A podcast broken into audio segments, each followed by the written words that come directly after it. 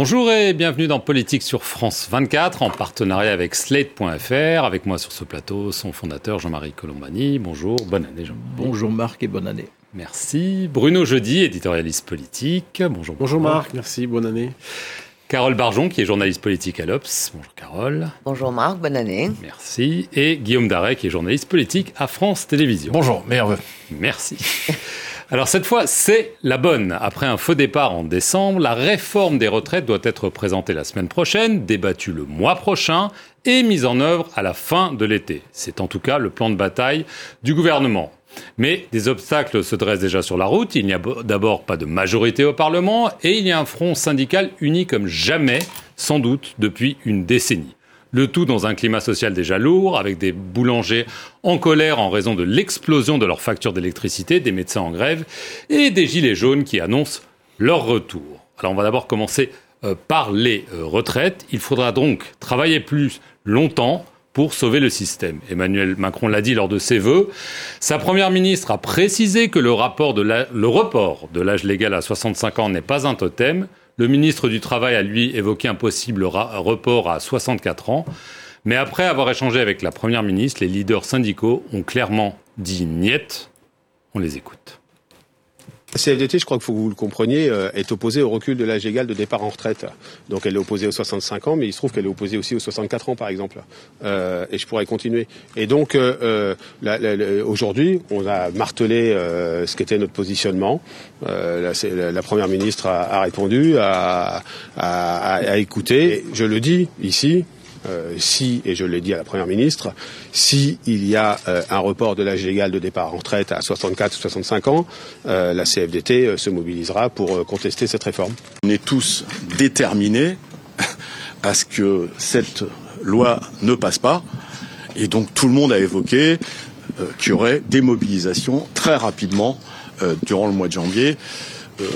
et donc j'ai avec un peu d'humour, j'ai dit à la Première ministre qu'elle avait réalisé un exploit. Ça faisait 12 ans que l'ensemble des organisations syndicales dans ce pays ne s'étaient pas unies contre une réforme. Euh, peut-être que c'est ça le, message du président de la République, de dire j'écoute et euh, je rassemble autour de moi. Bah là, il a rassemblé contre lui. Jean-Marie Colombani, euh, Emmanuel Macron euh, avait voulu réformer euh, les retraites lors de son premier quinquennat. ça avait échoué. Là, il a décidé d'essayer de passer, mais ça s'annonce très très compliqué, voire orageux. comme le leader de la CGT l'indique, en effet, il rassemble, il rassemble contre lui. Il y a deux fronts qui sont ouverts en fait dans le climat actuel de cette rentrée. Il y a celui très classique qu'on vient d'exposer, donc avec une réforme annoncée par un gouvernement, une opinion publique qui est assez largement hostile et des syndicats qui sont mobilisés. Mais là, j'allais dire, on est dans un paysage balisé et heureusement balisé. On connaît un gouvernement qui décide, qui fait une réforme, des syndicats qui s'opposent, des manifestations qui vont avoir lieu dans la rue. Tout cela est très républicain, encadré, républicain. Après, on ne sait pas comment les choses peuvent tourner, où la réforme passe ou elle ne passe pas, mais on est dans un cadre bien connu. Et puis il y a un autre aspect du climat qui est celui-là beaucoup plus présent dans les médias et qui est une espèce de presque de comment dire, pas de délire, mais, disons d'appétit médiatique, qui consiste à dire ah mais regardez, la moindre étincelle peut tout enflammer. Les étincelles, là voilà, voilà les boulangers.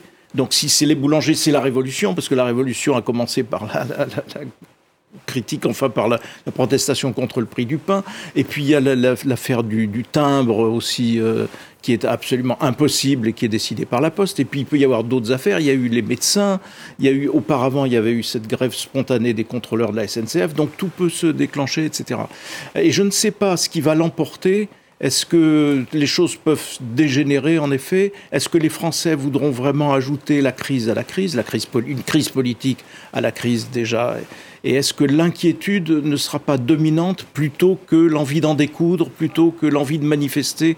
Est-ce qu'on n'est pas quand même dans un climat où l'inquiétude va écraser tout le reste? L'inquiétude notamment venant de la guerre, mais pas seulement de la guerre, avec toutes ses conséquences.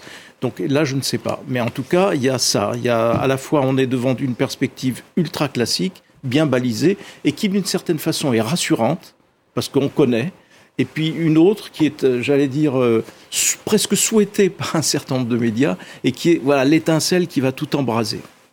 Bruno, euh, c'est vrai que Emmanuel Macron avait dit je vais réformer les retraites. C'est 65, 64 ans, on l'avait déjà entendu pendant la campagne, mais certains s'étonnent de sa volonté d'absolument pousser cette réforme, qui n'est pas la même qu'il avait d'ailleurs proposée lors de son premier mandat.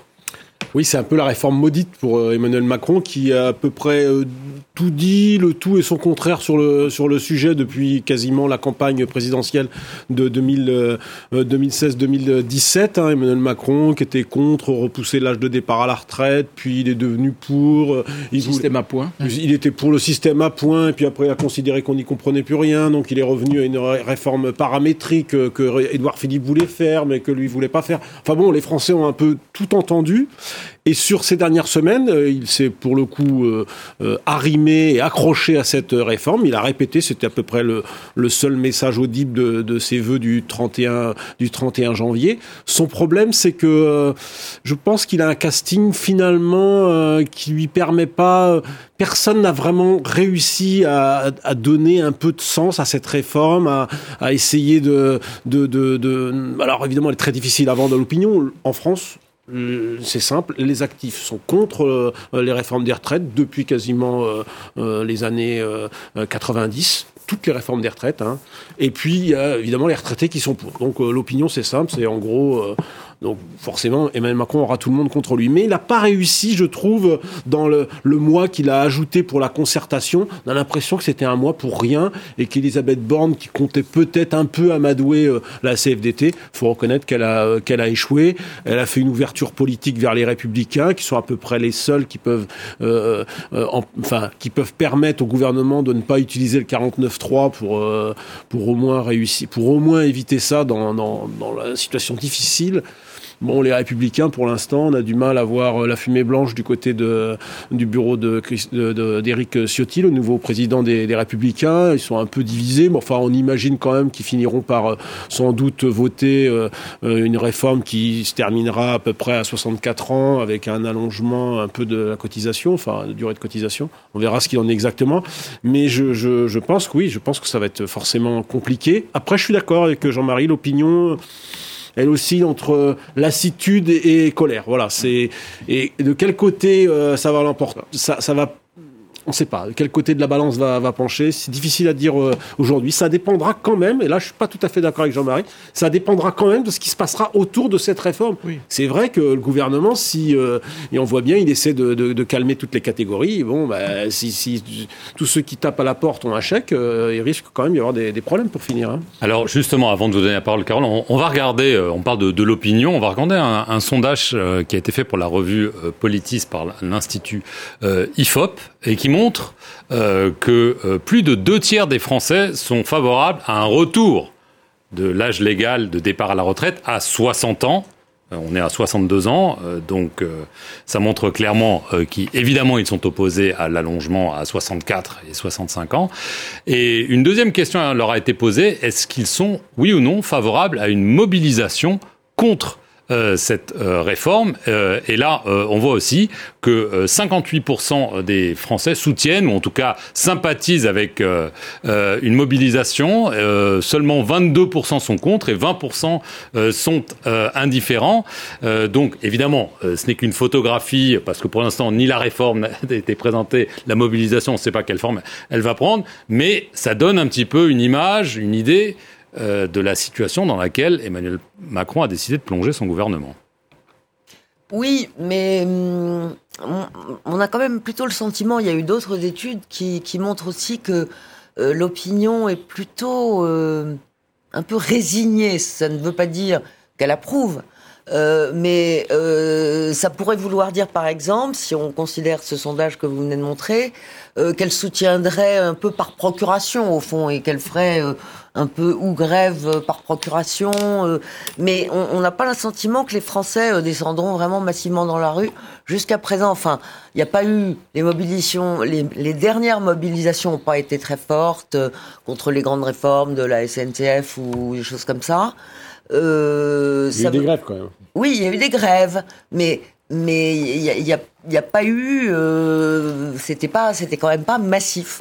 Et donc, euh, la question, est-ce que cette réforme passe? Bah, D'abord, ça, Ça dépendra quand même de ce qu'il y a dedans, parce qu'on ne le sait toujours pas. Le 10 janvier, normalement. Oui, euh, donc euh, mardi prochain. Et donc, euh, est-ce que ce sera 65, 64, 63 Pourquoi pas? Parce qu'après tout, c'est une issue peut-être possible pour le gouvernement. Certains républicains poussent pour ça. Exactement, et c'est bien pour ça que j'en parle. C'est parce que Olivier Marlex, le, le président du groupe Les Républicains à l'Assemblée nationale, lui a parlé de 63 ans. Donc, est-ce que après tout, euh, enfin, le gouvernement Emmanuel Macron pourrait pas. Euh, mais les sénateurs LR, c'est plutôt 64. Oui. Et là, ça devient un peu ils sont, eux, ils sont eux-mêmes divisés. Mais enfin, je veux dire, si, euh, si 63 ans pouvait être une issue, pourquoi pas? Enfin, il faut d'abord attendre le contenu de la réforme. Pour le moment, ce qui est certain, euh, c'est que, euh, comme l'a dit Bruno, Macron ayant changé d'avis 25 fois sur la question euh, les Français n'ont toujours pas complètement compris euh, le sens de cette réforme, en fait, puisque on a, on a dit beaucoup que c'était à la fois pour pérenniser le système des retraites, mais on a dit aussi que c'était pour financer la dépendance. Euh, ou même euh, euh la transition énergétique, par exemple. Donc tout ça n'a pas été clair.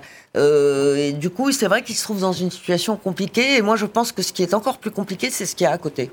C'est-à-dire ce que vous avez évoqué, euh, les boulangers, euh, les bouchers. Je rappelle qu'ils ont manifesté les bouchers avant Noël, euh, que, que, voilà, l'inflation touche tout le monde, que la viande est un des premiers postes qu'on, évidemment, sur lesquels on économise, qu'il y a les transports, les déserts médicaux. Enfin, il y a tout ça. L'affaire du timbre qu'a évoqué Jean-Marie tout à l'heure, qui est quand même une folie absolue. Chef-d'œuvre. et, et donc, ce, sentiment que les services publics, euh, voilà, ne sont plus pour eux, en fait, qu'ils n'ont plus euh, de services publics. Donc, moi, je trouve que c'est ce climat-là qui est plus inquiétant, presque. J'ai le sentiment qu'on voit quand même qu'on est qu'au tout début, finalement, autant les Français sont conscients que cette réforme va se faire, Autant quand on a pu discuter comme tous euh, avec euh, nos proches lors des, fêtes de fin d'année, euh, on arrive peut-être seulement au moment où les gens se disent ah je suis de 61, je suis de 62, est-ce que ça va me concerner, pas me concerner? Ah bah si je vais me prendre 4 mois de plus ou pas. Donc la l'ampleur de la mobilisation dépend aussi, je pense, de l'ampleur de la prise de conscience qui à mon avis sur le fond et sur le fait de savoir si on sera concerné ou pas et combien de mois ou d'années en plus ça nous fera débute tout juste. Après, il y a quand même aussi une inconnue, effectivement, sur le, les modalités de cette réforme. Et ce qu'on voit depuis un mois, c'est que c'est quand même c'est des concertations qui ont servi à rien, parce que, y compris quand Emmanuel Macron dit « je m'arrêterai peut-être à 64 ans », c'est 64 ans en 2027. Donc, en réalité, c'est le même rythme d'accélération euh, que ce qui est vendu si on va jusqu'à 65 ans en 2031. C'est euh, 4 mois euh, de plus euh, par année pour justement cette réforme des retraites. Et ce que disait Carole, euh, l'incertitude aussi et la crainte y compris dans la majorité, c'est que finalement, cette réforme des retraites, eh bien, ça paralyse un petit peu tout le reste. C'est-à-dire, pour faire passer la réforme des retraites, eh bien, le gouvernement décide de, euh, réformer de façon euh, beaucoup plus faible le reste de la société. Demain, Emmanuel Macron va euh, présenter ses vœux au secteur et aux professionnels de la santé.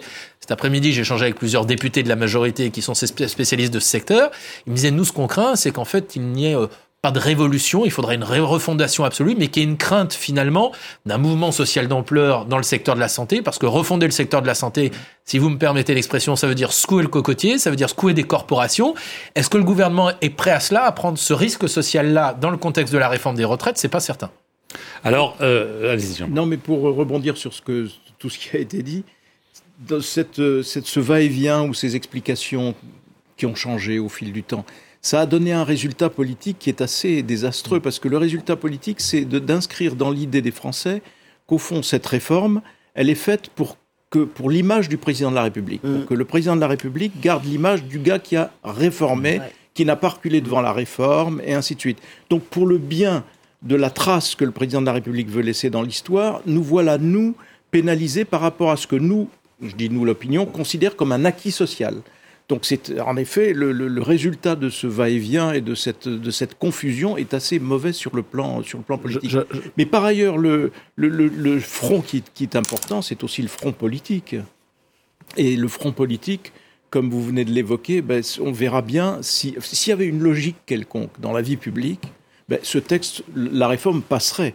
Parce qu'en effet, elle reprend point par point un certain nombre de revendications de toujours de la droite et donc des républicains. Alors les sénateurs vont dans ce sens, les sénateurs républicains, mais les députés LR, on ne sait pas. Alors que normalement, il doit y avoir une majorité. Et Ah c'est bah, ce serait important pour la suite. S'ils votaient pas. Alors C'est- justement, c'est- C'est important pour la suite parce que s'il y a cette majorité sur euh, ce- en- en- macroniste et droite sur ce genre de texte, ça peut signifier un premier jalon pour l'après Macron non, non négligeable. Et donc c'est c'est un front. Ou derrière, ils votent pas Ou le pas. texte immigration. S'il le- Ils se- Ah non, mais le texte immigration, mettons-le à part, c'est autre chose. Parce que là, il y aura de la surenchère, vu qu'ils ont élu Ciotti à la tête des Républicains. Ouais, mais- Ciotti va être en surenchère Mais s'ils votent le texte du FN. retraite, Donc il n'y aura pas de. Oui, il y aura, il y aura- ils peuvent pas voter les deux, aura- quand même. Il ne pourra Non. pas voter les deux, pas faire voter les deux. Mais les, les- la, la retraite, normalement, ça devrait être. euh, Et ça, ça va être un, un point extrêmement important, parce que ça pèsera aussi sur le climat. S'il y a les- les- la, la politique, la, la représentation nationale vote et que euh, les syndicats s'obstinent à, je veux dire, ça, ça peut changer la donne. quand même. Alors justement, on va écouter euh, à la sortie du Conseil des ministres ce mercredi le porte-parole euh, du gouvernement sur ce sujet. Euh, précisément, on écoute Olivier Véran. Si je regarde bien, depuis quelques années, il y a des groupes politiques qui ne font pas partie de la majorité et qui portent eux-mêmes une réforme qui a la couleur, l'odeur et le goût de la réforme que nous portons. Donc je me dis qu'en cohérence, il ne serait pas illogique qu'une partie des oppositions, notamment à droite de l'échiquier politique, s'associe aux voix de la majorité pour adopter une réforme que leurs électeurs attendent et qu'eux-mêmes ont promue au cours des dernières campagnes. Alors là, Carole, le- le- l'appel du pied euh, n'est pas implicite, il est explicite. C'est le contrat que Nicolas Sarkozy appelait de ses voeux avec Emmanuel Macron. C'est un appel franc et massif, oui, absolument. Euh, mais c'est logique. Il a, enfin, voilà, il a beau jeu de, de- de le faire, puisque, euh, bien entendu, euh, les Républicains réclament cette réforme des retraites depuis euh, des lustres, que le Sénat euh, a même voté euh, une disposition Deux dernières années. euh, depuis deux ans, absolument, euh, sur l'âge à 64 ans. 64 ans et euh, mais- de. Mais, mais, il se trouve que le Sénat et le, enfin le groupe pardon LR au Sénat et le groupe à l'Assemblée nationale sont pas forcément sur la même position parce que euh, Éric Ciotti à l'Assemblée nationale, lui serait plutôt sur 65 ans ou 64.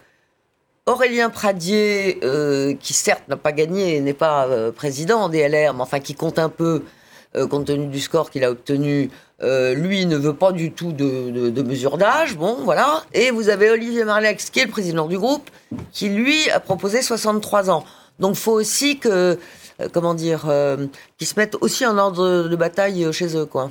Euh, Bruno, mais c'est quand même là. Le, c'est le- un le gros- deal est là, quand même, a Ah, bah, de priori. toute façon, le deal ne peut se faire qu'avec les Républicains. C'est à peu près la seule force politique qui est en mesure de soutenir euh, ce projet, ou en tous les cas de s'abstenir pour une partie euh, d'entre eux, parce que c'est peut-être comme ça que ça finira, finira à l'Assemblée. Ça va être compliqué. Au Sénat, ils ont, si c'est 64 ans qui est retenu, le Sénat, euh, il, il y aura une majorité. C'est à l'Assemblée que la question se pose. Ils sont 62 députés, euh, députés LR.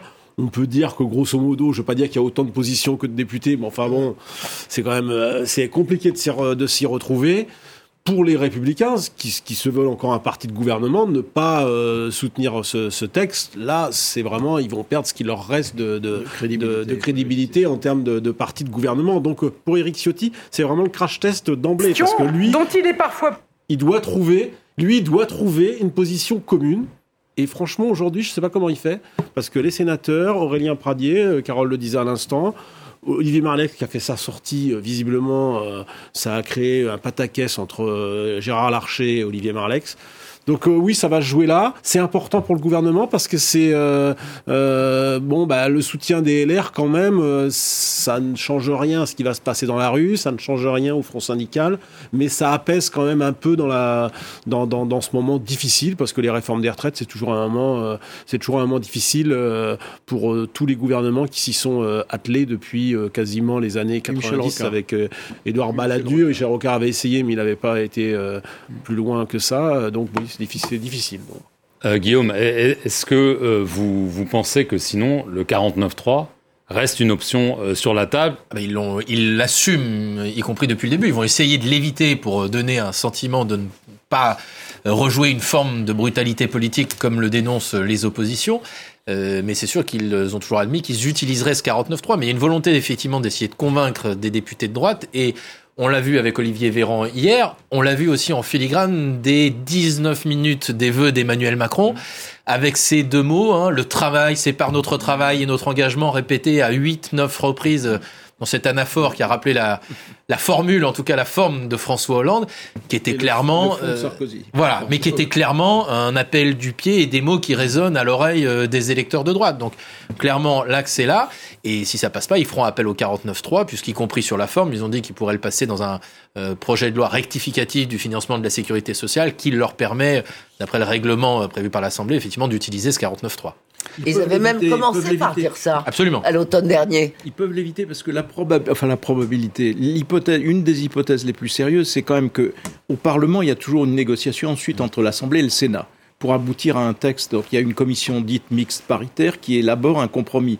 Compte tenu de la position des sénateurs républicains, les républicains, il n'est pas exclu qu'il y ait un texte issu d'une CMP et qui soit le texte de la réforme et qui aura été donc nourri par les sénateurs, les républicains, et qui euh, permettent euh, l'approbation par les républicains. Je pense que c'est plutôt ça qu'il faut regarder plutôt qu'un 49-3 qui serait quand même enfin, ça ferait mauvais effet dans le climat qui risque de s'installer, de grève, de ah, manifestation. Le 49 sera euh, en termes absolument. Alors justement, à propos du, euh, climat, à l'occasion de la traditionnelle galette des rois à l'Élysée ce jeudi, Emmanuel Macron a annoncé des aides aux boulangers, aux artisans confrontés à des factures énergétiques en hausse parfois exponentielles.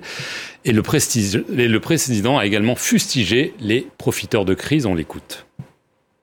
J'ai entendu l'inquiétude et l'angoisse elle est légitime. J'en ai, comme vous, assez qu'on ait des gens qui, sur la, base de la crise, fassent des profits excessifs. Donc, la crise, elle touche tout le monde. Euh, il faut à la fin, de toute façon, qu'on absorbe cette hausse des prix, parce qu'on ne produit pas cette énergie. Mais il n'est pas normal qu'il y ait des gens qui fassent des très gros profits dans un moment où on utilise quand même l'argent du contribuable pour aider euh, les plus petits à résister. Donc on va remettre un peu tout le monde d'équerre dans cette période avec cette mesure et cet effort qu'on va demander. Voilà, et pour remettre tout le monde d'équerre, il a demandé aux fournisseurs d'énergie de renégocier les contrats dits excessifs et ils sont convoqués ce vendredi euh, par le euh, gouvernement. Euh, Carole, bon, une réaction un petit peu épidermique d'Emmanuel Macron pour montrer son soutien, parce qu'il n'a pas le choix sans doute? Enfin, épidermique, oui, et, et aussi parce qu'il se rend, j'imagine, bien compte euh, que euh, les boulangers, ça touche euh, absolument tout le monde. Enfin, c'est un sujet assez explosif. Le pain, comme l'a dit Jean-Marie, hein, pour pas revenir à, à 1789. Mais c'est aussi des gens qui sont en contact.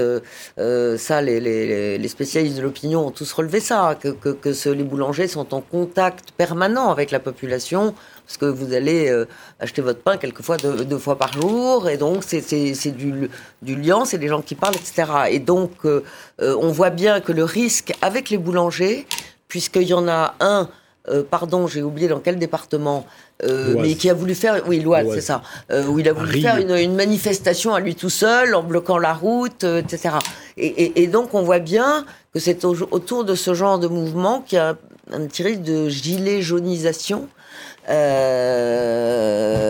Puisque je rappelle, il y avait eu les bouchers aussi avant. Enfin, et, donc, évidemment que Emmanuel Macron, là, il a réagi euh, très vite, à mon avis, à cause de ça. Le même qui, hier, dans l'enceinte de huis clos du Conseil des ministres, disait entre les lignes à ses ministres faut arrêter de distribuer des chèques à tout le monde. Oui, enfin. Oui, parce que c'est la continuation du quoi qu'il en coûte. Parce bah, que la réforme des retraites, on dit finalement, on arrête le quoi qu'il en coûte. le Sinon, voilà. Le problème, c'est que 12 milliards pour les boulangers, et derrière, euh, tout le monde va avoir aussi, euh, va vouloir aller toquer à la porte de, de, de Bercy pour présenter son addition. Les bouchers, le président et le ministre de l'économie ont dit qu'ils avaient, euh, qu'ils avaient aussi des difficultés importantes.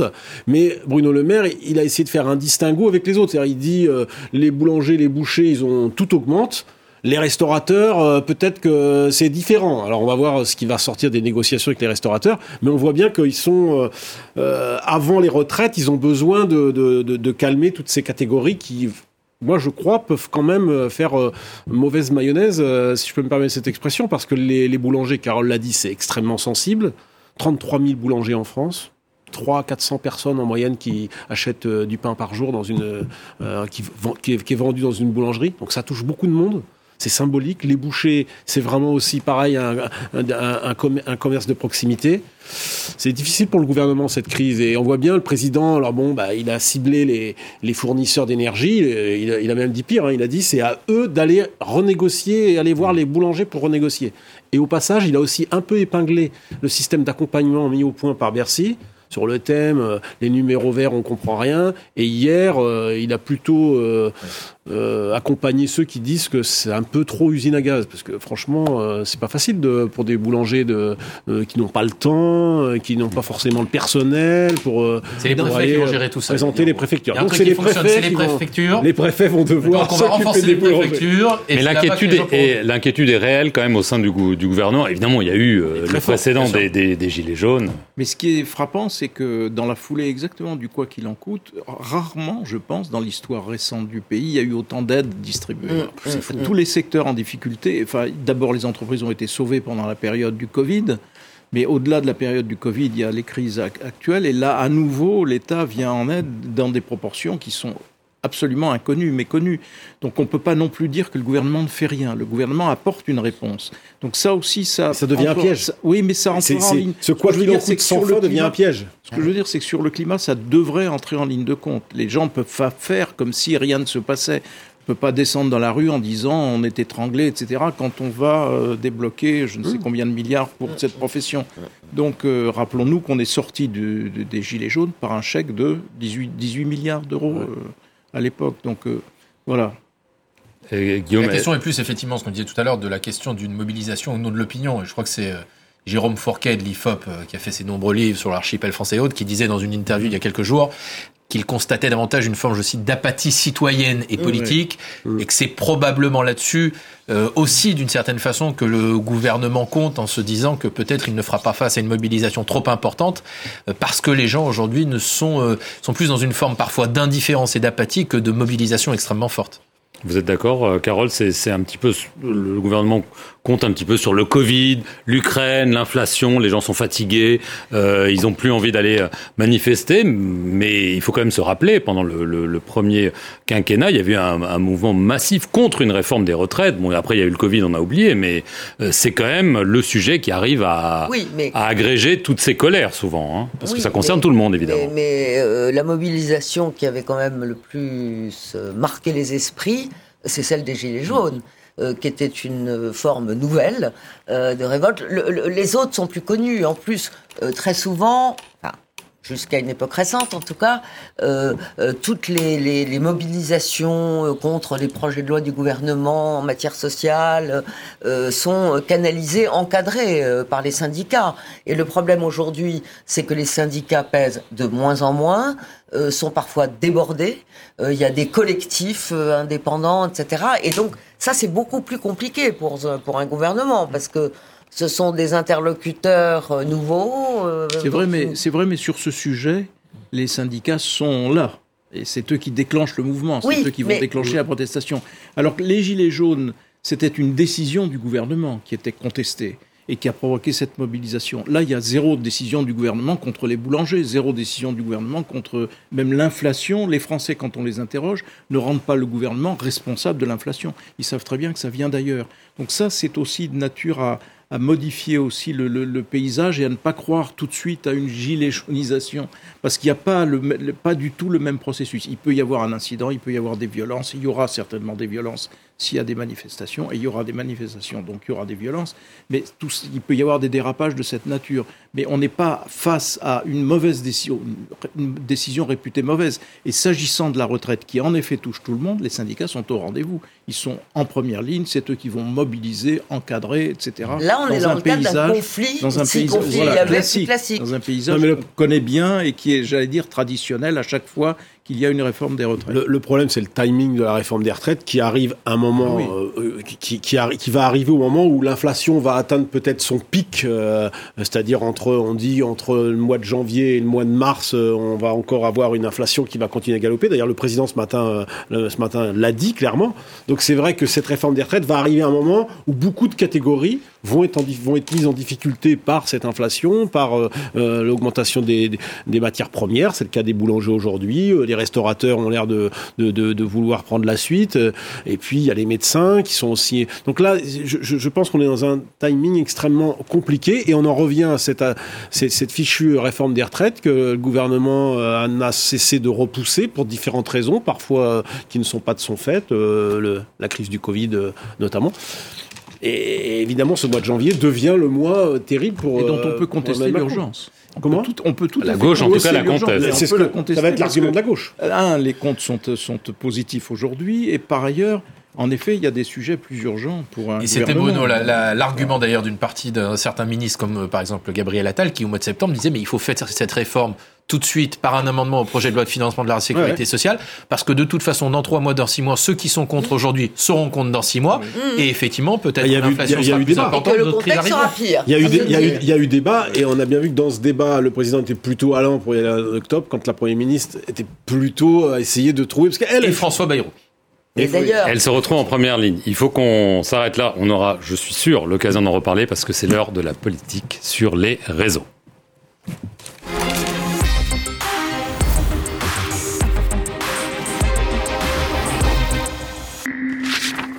C'est donc l'heure de la politique sur les réseaux avec euh, Véronique, euh, pardon, Virginie Reissoult. Virginie, non, Véronique.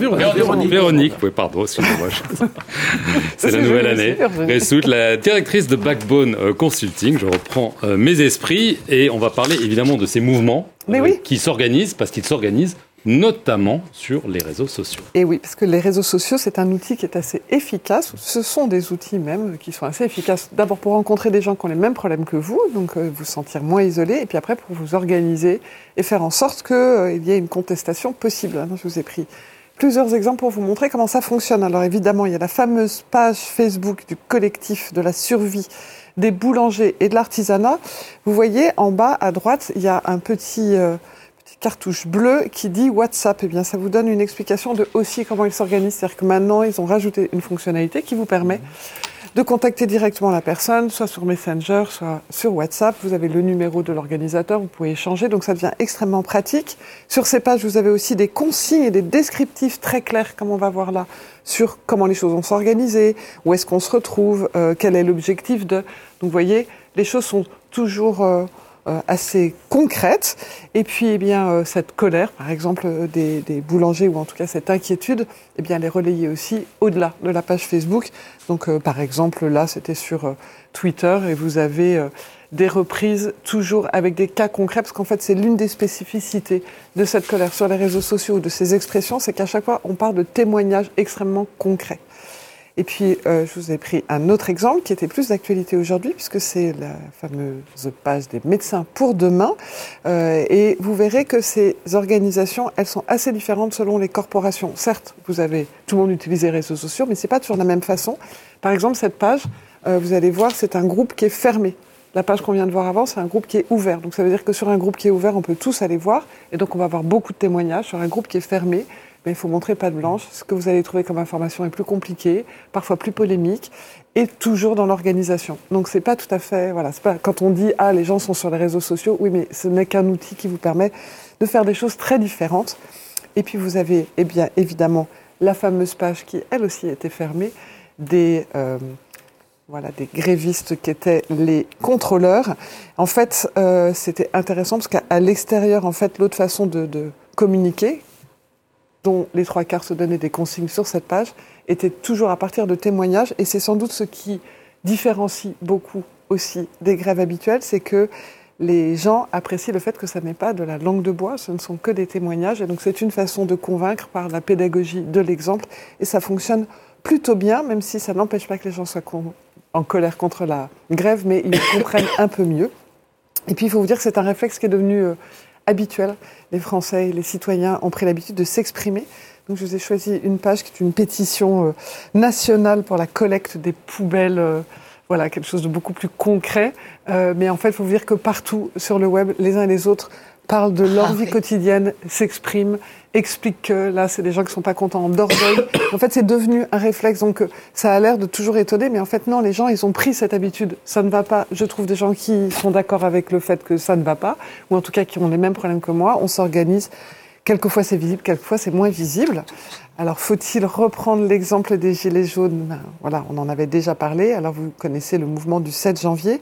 Euh, de nouveau, Gilets jaunes. Là, c'est un événement, c'est pas une page. Il y a une petite différence entre les deux. Une page, pouvez témoigner. Là, c'est juste pour dire, c'est à cet endroit-là.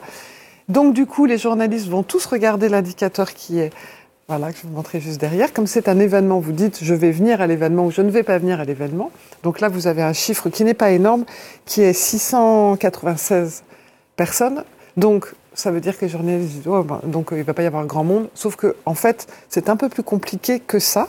Un tout petit peu plus compliqué parce qu'en fait, il y a plein de gens qui l'ont vu. Ça ne veut pas dire qu'ils vont signaler qu'ils sont là. À l'inverse, il y a des gens qui vont dire qu'ils viennent et qui ne viendront pas. Mais il y a une réalité, c'est que vous avez des données, des, des consignes très claires et que, en tout cas, ça permet le- l'activisme, c'est-à-dire L'activisme depuis votre canapé, c'est une façon de dire je vous soutiens, je descendrai pas dans la rue parce que j'ai peur d'une amende, je descendrai pas dans la rue parce que c'est dangereux, mais je vous soutiens quand même. Et il faut vous dire que on a des convergences. Voilà, je vais vous montrer la convergence de ces colères. C'était un bon exemple qui est, euh, voilà, à Villiers-Saint-Paul, un boulanger en détresse financière a décidé de bloquer à lui tout seul une route. Les Gilets jaunes l'ont rejoint pour le soutenir dans son blocage parce qu'ils ont vu les images sur les réseaux sociaux. Et donc, en fait, le vrai sujet, c'est pas tant euh, le volume de cette action et la réalité du rayonnement de cette action en soi et le nombre de personnes, mais le vrai sujet, c'est ce qu'on appelle les lurkers, qui sont les gens euh, qui sont sur le net, vous en faites partie, et qui ne postent pas ou qui ne commentent pas, mais qui lisent, qui suivent, et c'est ceux-là qui comptent, et c'est ceux-là qui finissent par être convaincus par les témoignages et par les actions de ce type-là. Alors on va finir euh, de façon plus légère. Plus légère. hein. Alors quel est le sujet qui a le plus Alors, bon. amusé les internautes? Un vrai sujet.